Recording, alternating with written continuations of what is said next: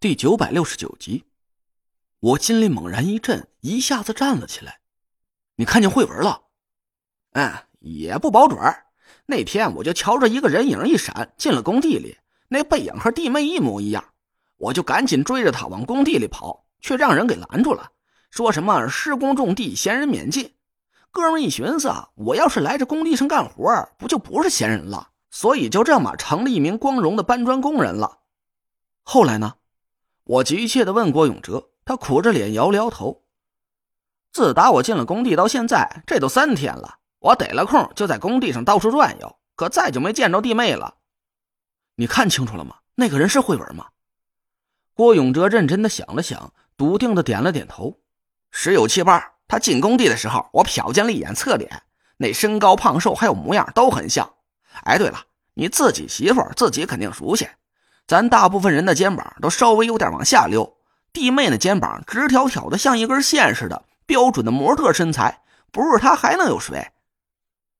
听郭永哲这么一说，我的心脏顿时就跳得乱了节奏。他说的没错，田慧文是个很标准的一字肩，这是亚洲人里很少见的特殊体型。可是郭永哲看见的真是田慧文，他为什么不和我联系？他悄无声息的回到了中州，又出现在万亨地产名下的工地上，这是不是就说明他和张俊轩之间已经产生了某种联系？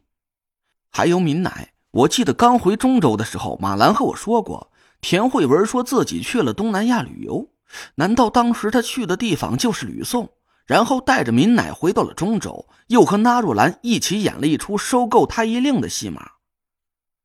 如此说来。民乃能假扮吕宋富商，就可以解释得通了。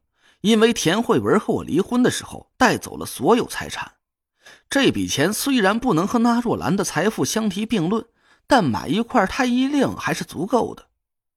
我按耐不住越来越快的心跳，拿出紧急联络手机拨给了纳若兰。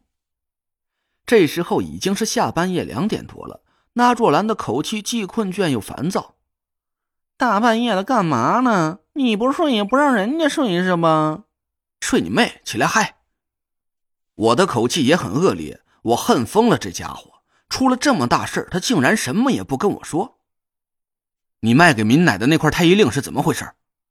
什么怎么回事？就那么回事呗。那若兰支支吾吾的说：“我有货，他有钱，他想买，我想卖，这买卖就成了呗。”我气得头顶冒烟，捂着话筒低吼了起来。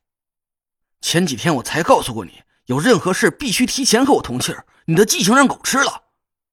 哟，没瞧出来，你还喜欢吃这个呢。那若兰的声音清醒了一点，打了个哈欠，说：“啊，得了得了，你也甭急赤白脸的。这事儿吧，人家本来是打算让德福通知你的，可，嗨。”花妹妹说了，让我暂时不要告诉你。一旦走漏了风声，惊动的可不是张俊轩一个人。花姐，她不让你告诉我的。我皱了皱眉，试探着问了纳若兰一句：“花姐和老居士之间的关系，你知道了吗？”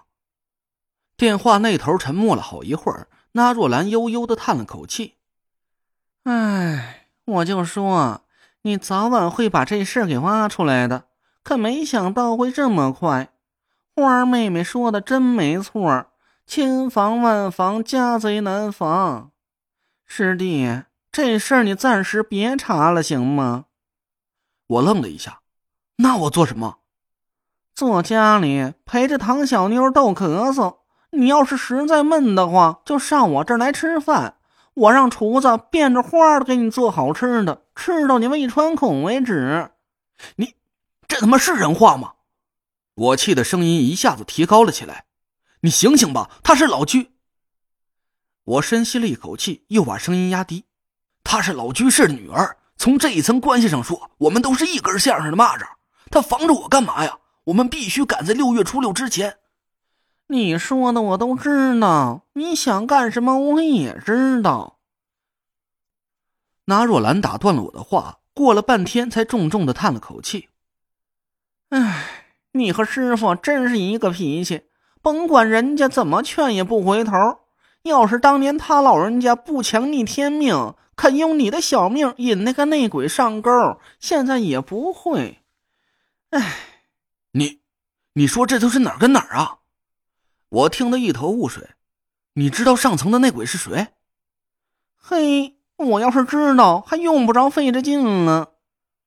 那若兰的语气很无奈。我也不跟你费唾沫去解释了。你的记忆啊，正在一点一点的觉醒，早晚有一天你会知道所有的真相。但愿你别后悔现在做的这些事儿。后悔个屁！你爱说不说，反正这事我已经快查到根上了，有你没你我都一样过年。还有。你转告花姐一声，她要再敢跟我捣乱，我绝不会客气。现在慧文很危险，我必须要让张俊轩的阴谋落空。要是慧文出了事我他妈才后悔呢！